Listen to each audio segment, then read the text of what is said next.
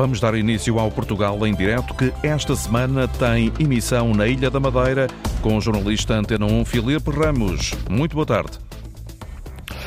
Boa tarde, bem-vindos ao Portugal em Direto. O mar foi durante anos a única porta de saída para o mundo para os madeirenses. Foi por via marítima que durante séculos a região esteve em contacto com o mundo. Só no século passado a via aérea permitiu as ligações mais rápidas e regulares. Vamos ao longo deste programa falar de mobilidade, que continua a ser um tema decorrente. É um dos assuntos que proponho analisarmos em conjunto com os nossos convidados. Vamos aproveitar para viajar também à segunda ilha do arquipélago em dimensão, a ilha do Porto Santo, que ganha cada vez mais destaque como destino de férias e tem também questões ligadas à mobilidade. Para nos situarmos, estamos a poucos passos do mar, na Baía de Machico, na zona leste da Madeira, onde o Portugal em Direto faz hoje casa. Machico é um dos dois conselhos tocados pelo Aeroporto Internacional da Madeira, agora batizado de Cristiano Ronaldo. O outro conselho é Santa Cruz. Neste momento, como dizia, as ligações aéreas são a única porta de entrada e saída de forma regular para quem quer viajar para a Madeira ou da Madeira para o mundo e nem sempre tem sido uma situação pacífica. O implementado subsídio de mobilidade que permite que os residentes na Madeira tenham preços diferentes daqueles que são praticados no mercado já foi instituído há cerca de uma década. Contudo, há imperfeições que muitas vezes são colocadas nesse subsídio, nomeadamente o facto de às vezes ser necessário adiantar valores financeiros mais elevados para conseguir comprar as viagens e depois esperar para receber esse subsídio. O Portugal em Direto foi à rua, através da Isabel Vieira Fernandes, perceber o que é que os madeirenses acham desta, deste subsídio de mobilidade e desta forma de conseguir comprar viagens. Relativamente às viagens, os preços são acessíveis ou não? Depende das viagens. Há umas que até são acessíveis, mas há umas que é um exagero. Acho que continua na mesma a existir os preços muito elevados, principalmente para o território nacional, no caso para o continente. Acho muito caro, devia de ser mais barato. Às vezes para fora de Portugal consegue ser mais acessível do que propriamente as viagens daqui para o continente. Embora tenhamos o subsídio do nosso governo, mas na mesma no momento que a gente vai comprar a passagem, a gente tem que ter o dinheiro todo para pagar, então só depois é que podemos receber o reembolso, mas nem sempre há disponibilidade, porque às vezes as viagens ultrapassam os 400 euros. Acho que nós temos condições bastante boas, conseguimos viajar. Eu acho que é uma grande ajuda e é uma maneira de termos a oportunidade de jogar ao continente com bastante facilidade. E acha que o governo deveria tomar outras medidas para os madeirenses? Penso que não. O que acontece muitas vezes é que as próprias operadoras vão aumentando os preços com base nesse apoio que há e sabem que até aquele teto as pessoas realmente comprem as passagens. Eu acho que ele já coloca a medida dos 86 euros por viagem. Talvez limitar as empresas aéreas a esse valor, aos 400 euros, porque eles depois praticam valores, principalmente então agora no Natal, que chega aos 500, 600, 700 euros, que é exorbitante. E eu acho que sim, porque às vezes a gente vê se uma companhia faz uma viagem a pouco mais de metade do preço das outras. E a pergunta que eu faço é porquê? Os aviões de trabalho, com as mesmas pessoas, com pilotos, com hospedeiras, com combustível, e às vezes eu já cheguei a fazer viagens de 5, 6 horas, mais barato que uma viagem de uma hora, uma hora e meia. E para conseguir marcar férias, é fácil ou não é fácil? Tem que marcar com muita antecedência? Nós praticamente temos que antever que queremos viajar ou que precisamos de viajar, porque depois se vamos marcar em cima da hora é sempre um problema e os preços estão muito altos e às vezes até ultrapassam os limites para sermos reembolsados. Quando estudava no continente, por vezes as viagens na altura do Natal e de volta chegavam a rondar mais de 600 euros alturas são mais caras que as outras, só que há coisas que temos que fazer mesmo naquelas alturas. Se é para ir comer, beber e passear, não dá no mês, dá no outro, mas há coisas que não, tem que ser nessa altura. Eu marco sempre com muita antecedência. Eu, a partir de outubro, já, já marco a viagem. Portanto, a verdade é que não sei se deixando em cima da hora se é fácil. Quanto maior a antecedência, melhor é. Conseguimos preços mais acessíveis. A opinião dos madeirenses, recolhida pela reportagem do Portugal em direto sobre os preços das viagens. Para falarmos de mobilidade, convidamos duas pessoas. Pedro Araújo é responsável por uma empresa que está ligada às viagens e também Paulo Farinha foi, foi e é uma das pessoas que está envolvida no movimento que quer ter um ferry boat para transporte de passageiros de forma regular para a Madeira. Eu começaria porque falamos aqui muito sobretudo de viagens aéreas, por lhe colocar esta questão, Pedro Araújo. Estamos no mercado liberalizado, criamos um subsídio de mobilidade, mas o sistema poderá não ser o perfeito. Uh, Vê-se por estas opiniões dos madeirenses à altura em que chega realmente à carteira conseguir comprar uma viagem. Boa tarde. Em primeiro lugar, agradecer o convite para abordar este tema, que é sempre um tema pertinente e, interessante e que suscita muito eh, este, este tipo de discussão. E percebeu-se pela, pela opinião eh, recolhida aqui eh, junto de alguns madeirenses que as pessoas estão bem inteiradas daquilo que é necessário hoje em dia para poder beneficiar de um preço competitivo, que é o facto de poder marcar com, com antecedência. Relativamente a este, este modelo que está implementado, eu diria que não há modelos, não há modelos perfeitos.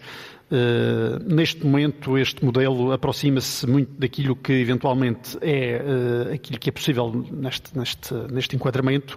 É um modelo que permite que as pessoas possam viajar pelo valor dos 86 euros. E, e há aqui uma questão que, que, é importante também frisar, que é o facto de muitas das agências de viagens, principalmente junto dos seus clientes fidelizados, facilitarem muitas vezes o subsídio de, de mobilidade. Ou seja, as pessoas, quando adquirem a viagem, pagam apenas os 86 euros, desde que a viagem não exceda os 400 euros, portanto, porque tudo aquilo que excede já é da responsabilidade do, do cliente, e isto é uma realidade que acontece na Madeira, eh, contrariamente ao que acontece nos Açores, que não há teto para o subsídio de, de mobilidade. Uh, mas como eu, ia, como eu, estava a dizer, portanto, as pessoas pagam apenas os 86 euros e depois, uh, após a viagem, entregam o subsídio de, de mobilidade. E isso, naturalmente, que uh, constitui uma grande facilidade porque permite que as pessoas efetivamente viajem pagando apenas os 86, os 86 euros. Quem eu... comprar diretamente, contudo, Pedro, pode de alguma forma ter que empatar 300 euros, 400 euros, esperar que faça a viagem. Eh, por exemplo, imagino que compra uma viagem para o Natal, terei que esperar até o Natal para fazer essa viagem, para depois então conseguir receber esse reembolso dado pelo subsídio de mobilidade, não é? Sim, tem, esse, tem essa dificuldade que, como eu dizia há pouco, as agências tentam atenuar desta, desta forma. Um pouco mas... um papel social quase das agências, não é? É, é, é uma medida não só de incentivo uh, aos, aos clientes, uh, mas também que favorece as próprias agências, porque aumentam também o fluxo de, de viagens que, que, se realizam. Portanto, acaba por ser benéfico para as duas, uh, para as duas partes. Logicamente que quem compra diretamente nas companhias não beneficia desta regalia, como é lógico, e tem mesmo que adiantar o valor até que a viagem se, se realize. Mas é aqui que eh, as agências, enquanto prestadoras de, de serviços na área da, das viagens e do turismo, podem, eh, de facto, eh, marcar a diferença, podendo, deste modo, também facilitar esta situação aos seus, aos seus clientes. Pedro Araújo, na, sequendo da, da, da sua experiência profissional, a Madeira está cara neste momento. Viajar para a Madeira é caro. Depende dos, eh, dos, períodos, depende da antecedência com que se adquire a viagem. Portanto, se houver planificação, se for possível às pessoas planificar, comprar com antecedência, consegue-se valores eh, atrativos. Quando são viagens marcadas em cima da hora, sobretudo nos períodos uh, em que a procura é maior, nomeadamente no Natal, na Páscoa, portanto, quando coincide também com as viagens dos estudantes que regressam ou vão para as universidades, aí naturalmente que há maior dificuldade e o preço claramente que, que dispara. Mas aquilo que dizem os estudos é que a liberalização do espaço aéreo acabou por ser proveitosa para o turismo, ou seja, o número de pessoas que hoje em dia estão a viajar é superior uh, àquele que era antes da liberalização do espaço, do espaço, do espaço aéreo. Portanto, é isso que se tem visto nos estudos que têm sido eh, publicados e, portanto, isso denota que, eh, apesar de, por vezes, haver esta, esta dificuldade, mas, eh, no geral, acabou por ser uma não, medida... Não podemos, não podemos ter o melhor dos dois mundos, acaba por ser isso. Estamos Sim. a bater recordes do turismo, embora às vezes, para os madeirenses que precisam de sair, seja um pouco mais custoso. Por um lado, sim, por um lado, não, porque o madeirense ainda tem o subsídio de mobilidade, enquanto que o turista que nos visita não tem subsídio de mobilidade, ou seja, paga eh, exatamente o valor da, da, tarifa. Uma das questões que muitas vezes se coloca é, de facto, eh, se o valor que é praticado pelas companhias para esta ligação para a Madeira, se não é um valor excessivo. Ouvimos aqui alguns madeirenses dizer que as companhias quase que jogam para o teto máximo dos 400 euros e tabelam as suas viagens por ali porque sabem que até ali o Estado vai pagar. Eu acho que há um pouco essa, essa tendência. Acho que há um pouco essa tendência, muito embora, eh, como também se ouviu, nas épocas baixas e quando se compra com com alguma antecedência, conseguimos valores eh, muito convidativos, às vezes até abaixo dos 100 euros. Portanto, às vezes é possível eh, conseguir viagens nessas, nessas condições. Mas a verdade é que eu acho que uh, o teto do subsídio de mobilidade não deixa de constituir uma referência para as companhias, para as companhias aéreas. Por outro lado, muitas vezes as companhias falam daquilo que normalmente acontece aqui na Madeira, que é às vezes a necessidade de ter que regressar porque não conseguem aterrar, o que me parece para mim uma, uma falsa questão, porque não justifica de facto às vezes alguma disparidade que nós verificamos eh, nas tarifas praticadas nestes voos domésticos, com tarifas praticadas em voos até com eh, maior distância, portanto exigindo mais combustível, exigindo mais eh, custos com toda, com toda a sua estrutura humana e portanto às vezes não se compreende muito bem porque é que eh, as viagens eh, nesta ligação para a Madeira atingem determinados valores. Esse é um assunto que mais à frente vamos falar, eh, a questão das, das condicionantes do aeroporto e da possibilidade de criar aqui alternativas. Eh, Paulo Farinha é outro dos nossos eh, convidados. Durante muito tempo e ainda continua a defender a importância de ter uma ligação férrea de passageiros entre a Madeira e o continente. Essa ligação já existiu por um breve período através de, um, de uma companhia espanhola, nomeadamente uma companhia de Canárias. Depois a acabou por ser eh, abandonada por várias questões. Uma delas eh, foi colocada seria a viabilidade financeira, mas eh, acha, na sua opinião, que continua a haver mercado para termos e é necessário que isto faça parte da nossa mobilidade como madeirenses? Uma ligação por mar para passageiros? Boa tarde e obrigado por, pelo convite nesta participação. A mobilidade marítima entre a Madeira e o continente é, é, continua a ser necessária. E, e tem uma vantagem, dando continuidade aos elevados preços praticados pelas companhias aéreas, os ferries que operam no Mediterrâneo, no Mar do Norte, mesmo o ferry espanhol que operou entre a Madeira e o continente, mantêm preços fixos não havia picos elevados. Eh, os tais jogos, que houve um senhor que falou, aqui não há jogos, nunca houve. Na ligação ferro entre a Madeira e o continente, não, nunca houve jogos, picos, os preços eh, são sempre os mesmos. Eh, todo o ano, e há muita gente, houve muita, muitos madeirenses que viajaram no, no ferry e concordam, devem concordar com aquilo que estou a dizer. A, a Madeira, a Madeira é talvez a única região eh, dentro da, da, União Europeia que não tem ligações de passageiros por mar. A Madeira e os Açores, sem dúvida. Na, na, eh, na Europa, o, o que é um escândalo, na minha opinião. O papel do Estado, na sua opinião, eh, seria importante aqui? Deveria assegurar essa continuidade territorial também através do mar?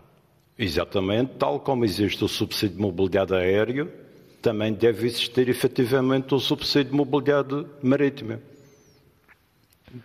Esta, eh, esta operação que, que aqui decorreu acabou por permitir não só a parte turística, mas também a, a, parte da mobilidade dos madeirenses e depois também uma pequena fatia de carga que não era muito elevada. Acha que o, o futuro terá que ser um compromisso entre, entre estas três vertentes para conseguir atrair uma companhia que queira voltar à Madeira a fazer uma operação deste, deste sentido? Pois, o ferry, o navio ferry é um navio misto, transporta passageiros e carga rodada em trailers. Não tem nada a ver com contentores. E estou a falar assim porque ainda há pessoas que dizem que o ferry transportava contentores. Um trailer é leve, pode ser de alumínio, é muito mais leve que um contentor de ferro que permite vários contentores por cima. Mas isso é um transporte dos porta-contentores. Portanto, o ferry transportava cerca de 30 trailers Aquilo que vulgarmente chamamos carga rodada, carga que é possível transportar quase de forma autónoma. A carga rodada abrange as viaturas dos passageiros e a carga comercial em trailers ou, ou em caminhões, pode deixar de ser trailers.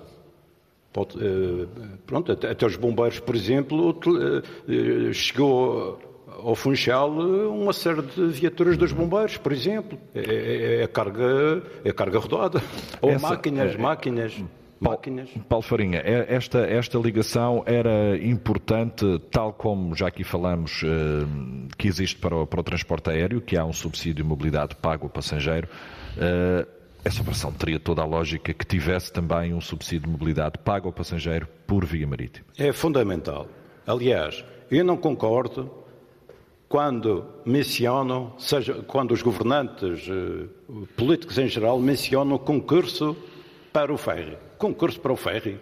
Mas já houve algum concurso para a TAP operar aqui na Madeira? Houve algum concurso para a EasyJet, para a Transávia e agora a Ryanair?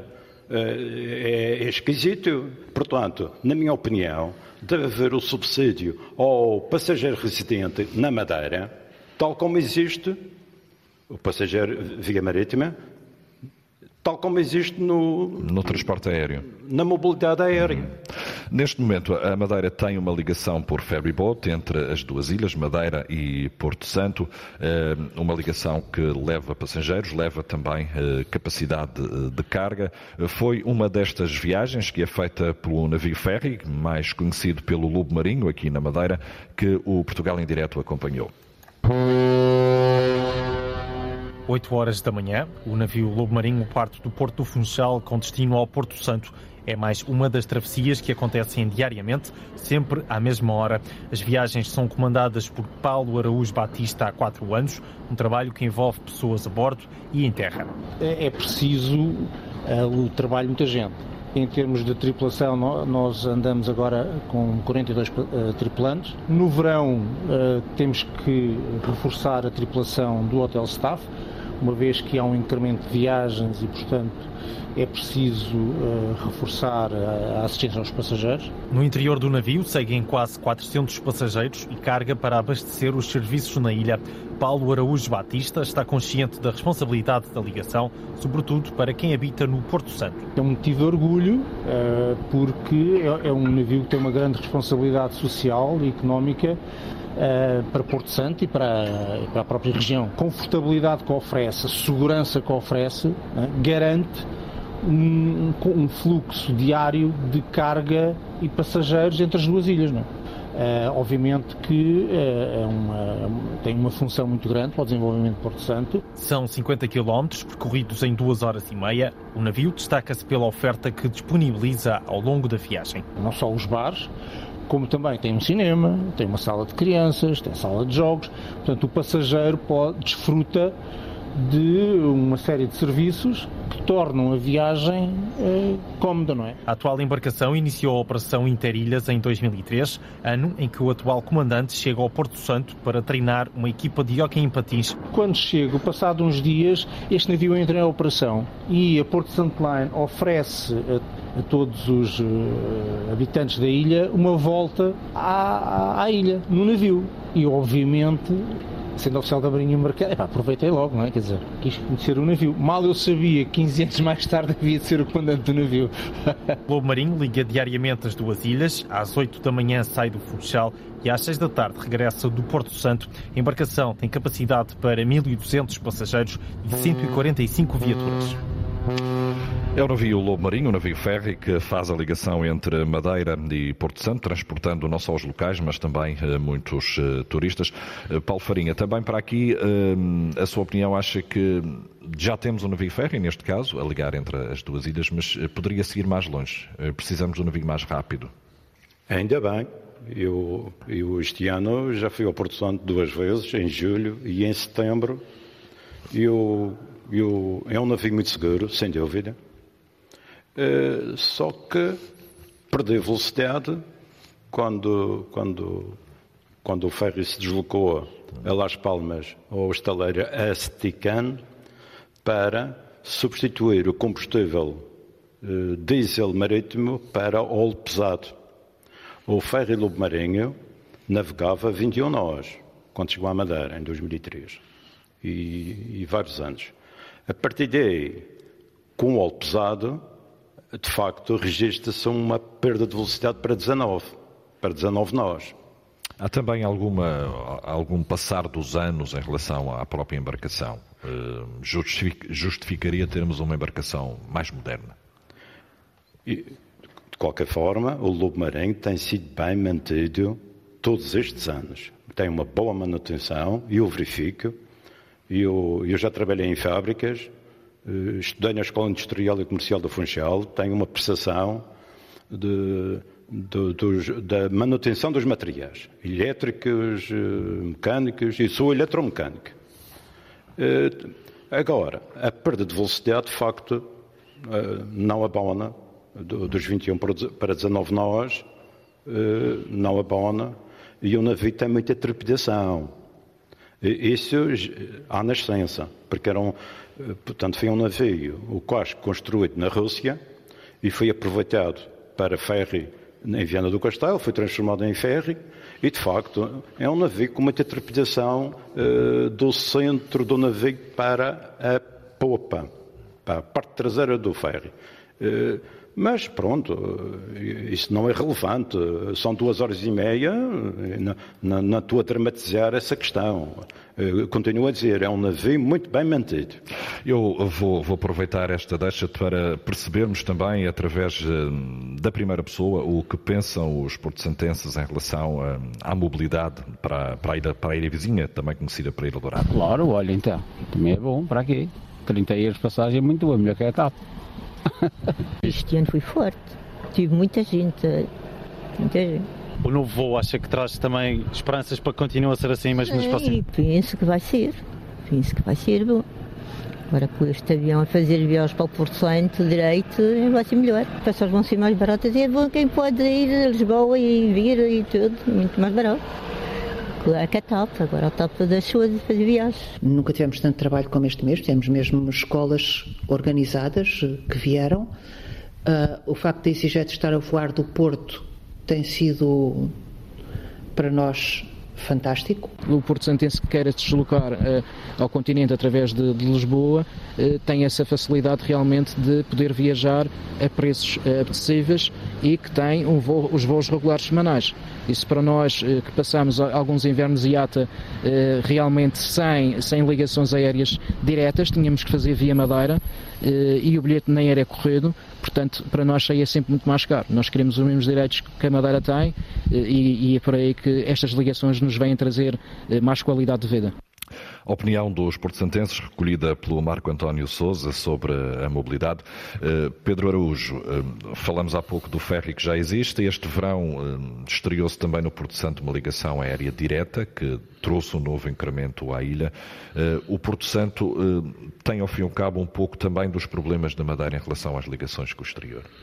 Sim, praticamente o mesmo tipo de, de, problemas que de facto se diluíram substancialmente com uh, as ligações que foram introduzidas uh, recentemente e que tiveram logo um impacto significativo naquilo que é o turismo no, no Porto Santo. E isto demonstra a importância das acessibilidades para o desenvolvimento económico das, das, regiões. E estas regiões, sendo regiões ultraperiféricas, necessitam de facto de uma atenção muito especial relativamente às questões eh, da mobilidade e da acessibilidade. E eu aproveitaria esta, esta oportunidade também para falar aqui um pouco daquela que foi a solução encontrada e que, de algum modo, poderia ter paralelo eh, a nível nacional, portanto, numa solução mais macro, a solução encontrada pelo Governo Regional eh, para, de algum modo, facilitar as viagens dos estudantes universitários. E aqui que existe é uma plataforma os estudantes, eh, através das agências de viagens, eh, habilitam-se a viajar passando a pagar apenas o valor, eh, portanto, já deduzido do subsídio de mobilidade, que no caso dos estudantes não é 86,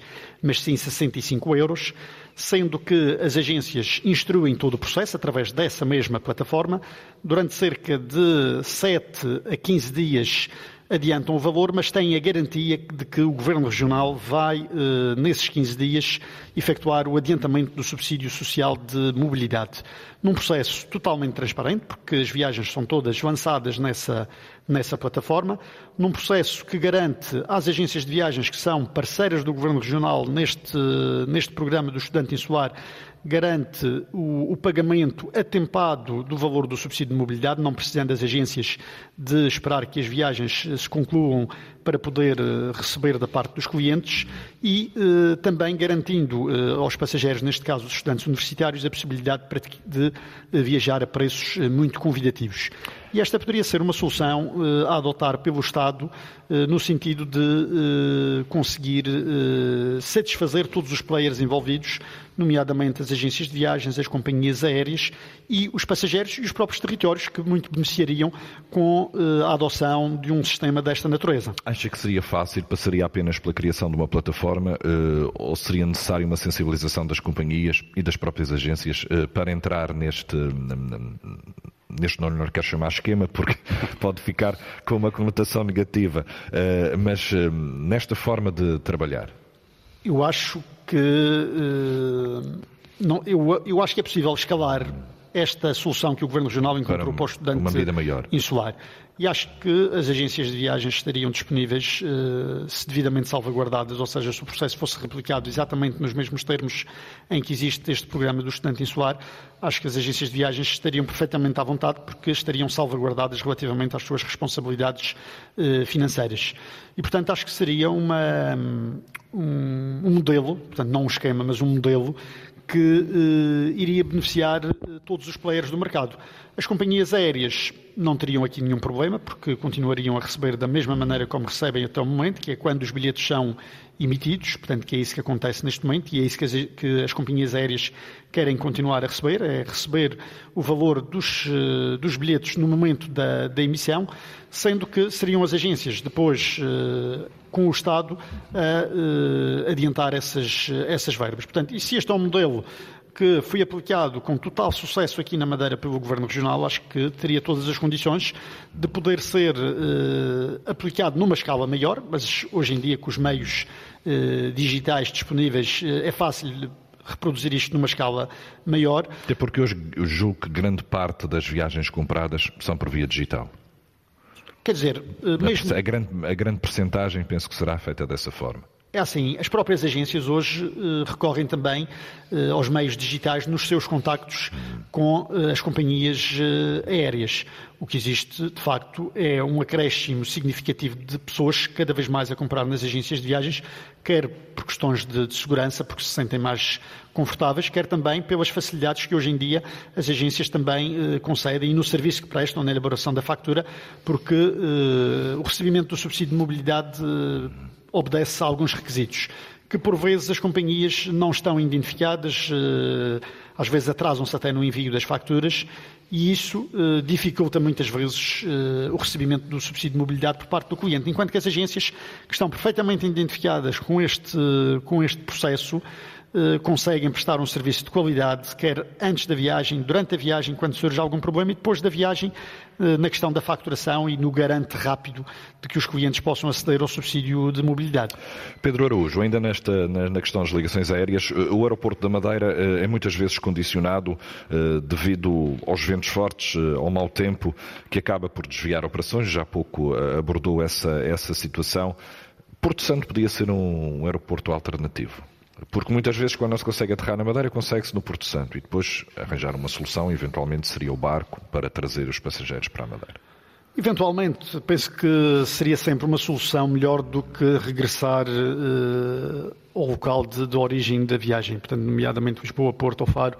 Portanto, acho que seria sempre uma melhor solução e até poderia haver aqui alguma articulação depois com a empresa prestadora dos serviços eh, de transporte marítimo, no sentido de assegurar o transporte desses uh, passageiros. Portanto, não, acho que poderia ser uma solução, embora uh, também defendo que as companhias empolam muito essa, essa questão para justificar o acréscimo das Dos suas valores. tarifas. Portanto, acho que essa justificação não é suficiente ou não é uma razão forte ou suficientemente forte que justifique muitas vezes uh, as tarifas que são praticadas, uh, em particular nos períodos de Natal, nos períodos da Páscoa, em que nós chegamos a ter viagens a 800 euros. Há pouco ouvíamos ali um, um ouvinte da, da, da rádio que dizia que pagava por ida e volta 600 euros. Na verdade, até já há viagens a 800 é, euros, ou seja, 400 euros vezes. para ir, 400 euros claro. para regressar, o que são valores de facto exorbitantes e que, não se, e que não se justificam. Portanto, nós temos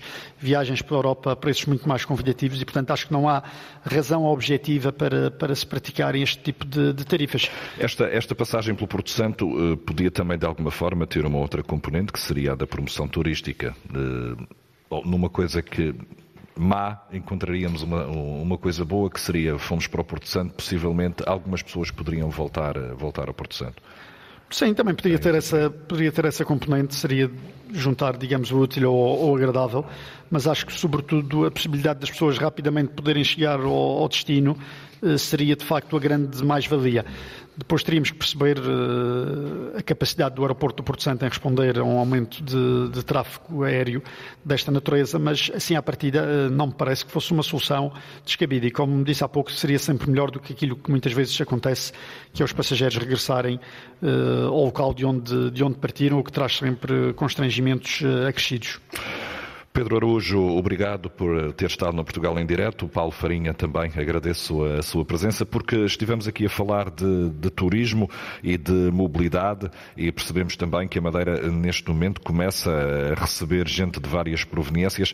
Fomos também perceber uma outra situação que nos últimos anos eh, temos eh, visto acontecer muito, que é a importância do desporto que começa a ter na economia regional. O Sérgio Freitas Teixeira foi falar com o professor e investigador universitário Jorge Soares, para perceber que hoje o desporto não só tem valores acrescidos na economia, mas também na vertente social. É uma conversa que proponho ouvirmos de seguida. Ao longo dos anos, a Madeira tem vindo a afirmar-se como um palco de excelência para a organização de grandes eventos desportivos, eventos que têm vindo cada vez mais a trazer atletas do exterior, atletas que por sua vez trazem familiares e que acabam por permanecer na região vários dias, gerando um claro impacto na economia regional. Para falar sobre este impacto económico e não só, vamos falar com eh, Jorge Soares, professor de Gestão do Desporto da Universidade da Madeira e investigador do Centro de Investigação de Desenvolvimento e Inovação em Turismo. A quem pergunto desde já eh, qual é a expressão real deste de eventos em modalidades como, por exemplo, o trail running, e também a natação, quer em termos económicos, quer também uh, a outros níveis? Uh, bom dia. Uh, em primeiro lugar, o, a Madeira tem-se afirmar e vai continuar a afirmar-se como um excelente palco para acolher eventos desportivos internacionais de pequena escala. Estamos a falar de eventos desportivos que atraem algumas centenas, eventualmente alguns milhares, em, em várias modalidades e atividades físicas, podendo ser organizados por federações internacionais ou organizações ou até empresas que dinamizam a participação de diferentes participantes, quer locais, quer uh, visitantes. O impacto económico é inquestionável, isso já está estudado e, o retorno que tem para a economia local, em geral, é muito interessante e é bastante promissora. Portanto, cada investimento público que se faz, quer a nível local, quer do governo regional, o retorno para a economia madeirense é, é significativo. E desse ponto de vista, é muito importante realçar a estratégia que tem sido seguida por algumas autarquias e também pela própria Direção Regional do Desporto e a Direção Regional de Turismo, que começaram a olhar para os eventos desportivos, especialmente aqueles que estão relacionados com a natureza, como excelentes oportunidades para a promoção da marca do destino turístico. É preciso também realçar que a Madeira, não sendo uma região de destino turístico sazonal, permite que muitos dos eventos desportivos se realizem fora daquela da pressão do, da época eh, de verão e especialmente aqueles que estão relacionados quer com o mar, quer com a montanha, podem ser realizados durante o período da, da Páscoa e mesmo do inverno. E isso abre novas oportunidades uh, relativamente a outros destinos turísticos. Todavia, é preciso ter em conta que quando se organiza, e aqui eu acho que é preciso pensar-se mais estrategicamente para o desenvolvimento local, quando se organiza um evento esportivo, temos que ver como é que esse evento esportivo traz mais valias para o desporto local. Não basta analisar os impactos económicos, mas também o chamado legado, legado social e desportivo. Como é que um evento desportivo pode deixar uma herança para que o desporto seja mais sustentável? O envolvimento na sociedade madeirense? Exatamente, e nesse sentido é preciso, primeiro, haver uma forte ligação da participação desportiva local no evento desportivo, através de funções de organização, através de intercâmbios com treinadores e com atletas experientes e que trazem outro know-how para além disso, é importante trazer a sociedade e os voluntários para participar no evento, para que haja depois um aproveitamento na aplicação de certas competências e também para que haja uma identidade e um orgulho das pessoas, a investigação aponta para isso, para que haja, já que somos um povo hospitaleiro, que se consiga aproximar a comunidade local na organização do evento, assistir ao evento e para que haja depois alguma continuidade na prática desportiva pós-evento. Todo esse envolvimento tem acontecido, no seu entender, ou falta um pouco mais? Eu acho que se pode fazer muito mais, estrategicamente. Um dos critérios, inclusivamente, para a tomada de decisão da realização do evento aqui é ver qual é a ligação que as organizações locais têm ao evento. Portanto, é preciso ver estrategicamente qual é o envolvimento da participação da comunidade local e dos agentes desportivos locais com os visitantes turistas desportivos, especialmente aqueles que trazem mais experiências e mais know-how que nos podem ajudar a incentivar o desenvolvimento desportivo local. Há modalidades que acha que podem ser ainda mais exploradas? Eu penso que sim. A Madeira, uh, o turismo madeirense e o destino turístico vale sobretudo pela sua diversidade de experiências. E nesse sentido, a Madeira tem sido palco de atração de várias atividades físicas e desportivas, não só na vertente competitiva, mas também de participação. O canyoning, o BTT, a corrida de montanha, como já dissemos, o, o mergulho subaquático e a fotografia subaquática, o snorkeling, os percursos junto à costa, uh, as caminhadas, o pedestrianismo. Há muitos eventos que podem ser explorados junto à natureza, que têm um grande potencial de crescimento e de consolidação. O que é preciso também é fazer com que haja também maior adesão e participação da população local. Porque nós temos uma taxa, isto aqui é uma crítica que eu faço, nós temos uma taxa de participação de exercício físico e de atividade física, para não falar do desporto federado, muito aquém daquilo que seria esperado. A Madeira, tal como Portugal continental, é dos países da Europa, das zonas da Europa, onde a taxa de participação andará nos 25, 30%, regular, na melhor das hipóteses, da atividade física e desportiva. E nesse sentido estamos muito aquém daquilo que seria desejar. E portanto acho que nós podemos também utilizar os eventos desportivos para incentivar e aumentar a participação da atividade física e desportiva. Muito obrigado, Jorge Soares, professor de Gestão de Desporto da Universidade da Madeira e investigador do Centro de Investigação e Desenvolvimento Inovação e Turismo. Foi a perspectiva uh, sobre o impacto do desporto na economia regional. Percebemos aqui no Portugal em direto, desde Machico, o impacto que o desporto tem já na economia regional.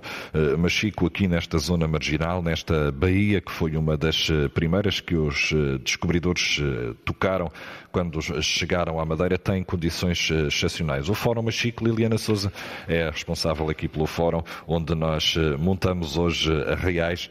O Fórum Machico tem também um papel importante na dinamização de toda esta área, inclusivamente nestes eventos desportivos, como aqui ouvimos o professor Jorge Soares falar, eh, há uma série de provas desportivas que acaba por ter o quartel-general montado aqui. É, é um trabalho também importante de apoio à população e às atividades que se fazem no Conselho. Uh, olá para quem nos ouve, obrigada pelo convite. Uh, é verdade, o Fórum Machico tem aqui um grande apoio, dá um grande apoio a, a este tipo de atividades quer desportivas, culturais, eh, e tem feito ao longo destes eh, últimos tempos um, bom trabalho e isso vê-se pela agenda eh, completa que o Fórum Chico tem, sobretudo nos seus espaços. Tem uma zona comercial, como sabemos, e depois tem, é composto por um auditório, que tem capacidade para 238 pessoas, uma sala de espetáculos, e tem outras duas que são duas salas de cinema, que neste momento também damos outra, outro nome que é salas multiusos que realmente conseguimos fazer para além do cinema, mas conseguimos dinamizar outro tipo de atividade ali, como lançamentos de livro, documentários, curtas-metragens, uh, diversas, diversas atividades. E isso também, uh, pronto, tem a sua ocupação e estamos muito contentes com, com, essa, com esse desenvolvimento. Mas Chico, Liliana Souza, mas Chico tem, julgo eu, por este espaço aqui à beira-mar e depois toda esta envolvente que vai aqui pela Ribeira fora, tem condições únicas para, para a realização de eventos? Poderia e deveria ser potenciado esse, esse Exatamente, tem capacidade. Inclusive temos dado apoio, o Fórum Chico tem dado apoio, nomeadamente a este último Campeonato do Mundo de Beato e Triatlo que envolveu aproximadamente mil pessoas, ou seja, 800, 700 atletas e mais as comitivas, que uh, foi mil pessoas. Temos o Mute, que anda rondando os 3 mil, e o Fórum dá apoio ao, ao, ao evento Mute. Desde as exposições de carros clássicos que acontece aí, o rally que também acontece, usamos a praça e usamos as instalações para fazer toda a comunicação que tem que fazer do evento. Um dos eventos de verão, por exemplo, que é, é organizado pela escola, o Mercado Quinhentista também usa grande parte de, de, desta usa, área para... Exato, para, usa a nossa para... sala de espetáculos também, porque eles fazem o congresso, não é, da apresentação, e depois logo na semana a seguir, ou no mês a seguir, fazem hum, realmente o Mercado Quinhentista, que é, que é a praça toda e também dinamiza o estacionamento que temos e tem, tem grande importância o mercado quinhentista também. Uh, acha que falta algum reconhecimento do, do trabalho que o, que, o, que o Fórum Machico tem, a importância que tem uh, no Conselho? É assim, falta sempre. Está sempre coisas para Quem fazer. gera uma coisa destas acaba sempre por. Uh, eu já vejo o Fórum. um pouco mais, não é? Uh, eu hoje olho a agenda do Fórum e vejo até dezembro está cheia. É uma alegria para mim, para toda a minha equipa e para as sociedades de desenvolvimento, que é quem realmente tutela este empreendimento. Já vou vendo, já vou vendo grande procura pelo fórum, grande acarinhamento pelo fórum. Também estamos aqui, toda a nossa acessibilidade, de estarmos disponíveis, isso também ajuda imenso. Só que é assim, ainda precisamos mais, uh, preciso de ver mais pessoas de Machico nas salas. Vejo, mas não vejo muitas. Vejo muitas do Funchal, uh, arredores, mas de Machico vejo alguma porcentagem. E era importante que isto estando em Machico, é de Machico também, da Madeira, mas é de Machico, e era importante por parte que eles valorizassem uh, esse, este prédio. A Câmara tem o feito e bem, a Câmara usa muito o Fórum Machico, uh, e isso é, é de louvar. Uh, mas era importante que as pessoas realmente. Porque isto é tudo muito perto aqui em Machico, as pessoas podem ir a pé, vir a pé, e então pronto, era importante que isso, que isso viesse a acontecer e eu acredito que isso venha a acontecer nos próximos tempos. As escolas já usam o fórum, já, já procuram a nossa sala de espetáculos, temos crianças que nunca pisaram um palco e, que, e hoje já pisaram e isso é uma alegria para eles. E todos os anos temos aí imensas escolas de, que fazem os seus eventos de Natal na sala de espetáculos do Fórum. Liliana Souza, obrigado por nos ter explicado um pouco do trabalho da importância também do Fórum Machico. O Portugal em Direto uh, dividiu-se hoje entre Machico e o Porto Santo e antes de nos irmos embora seria importante também perceber que o Porto Santo, que é sobretudo conhecido uh, pela sua praia, uh, acaba por não ser um destino tão sazonal como as pessoas às vezes estão à espera. Há novas atividades que estão a surgir que permitem fazer atividade durante praticamente o o ano inteiro. Foi isso que o jornalista Marco António Souza foi perceber. O mar é presença assídua no dia a dia dos porto-santenses e dos turistas que na ilha encontram lugar para relaxar, descansar ou explorar. É na riqueza das águas que rodeiam a Ilha Dourada que desenvolvem várias atividades, como o mergulho. Joana Ricardo, responsável pelo Centro de Mergulho do Porto Santo, explica as vantagens do destino. Temos spots de mergulho maravilhosos são os barcos, uh, definitivamente, sim, são o nosso ex-libris, mas também temos o mergulho com os meros, que é uma experiência um, única. E neste momento, por exemplo, a Corveta tem milhares de, de barracudas. É uma coisa completamente fora do comum. Os mergulhos estão fabulosos nesta altura. A água está quente, está a 22 graus. Portanto, é, é muito apetecível vir fazer mergulho aqui. Desde agosto que há uma nova oferta marítima turística na ilha, um catamarã elétrico. José Melim explica o que pode oferecer um sonho realizado ao fim de 25 anos. As pessoas podem ali uh, usufruir de um, de um, passeio super tranquilo, um passeio de duas horas, onde nós vamos ali à reserva do Ilhéu de Cima, em que, como o nome próprio diz, que é reserva, tem bastante vida marinha. Nós baixamos a caixa, as pessoas veem o fundo do mar, veem diversidade de peixes, uh, do qual ficam apaixonadas. Depois também temos o, o snorkeling, temos máscaras que damos a usufruir aos clientes. As atividades têm maior procura na altura de verão, no entanto, os voos diretos com o Porto Santo dão esperança aos responsáveis do Centro de Mergulho e do Catamarã. Nós, nesta altura, já estaríamos, se não fechados, mas uh, trabalhar esporadicamente com um ou outro cliente. E neste momento estamos a fazer saídas diárias com 4, 5, 6 pessoas. Tem efetuado viagens ao longo de, das últimas semanas, prevê fazer nas próximas semanas mais viagens? Sim, temos feito quase todos os dias uma viagem. Já não são os três passeios diários, mas uh, sim um passeio Uh, mas pronto, agora é como diz, o tempo é que permite e pronto, e os clientes. Algumas das atividades reforçam a atratividade da ilha do Porto Santo, um destino que oferece muito mais do que apenas praia. Um destino que deixou de ser sazonal. Portugal em direto está a chegar ao fim. Fizemos a missão hoje a partir de Machico, mas também com um pé bem assente na praia do Porto Santo e não só. Despedimos-nos amanhã, voltamos. Vamos estar na Gar Marítima do Porto do Funchal para falarmos de mar e também de cruzeiros.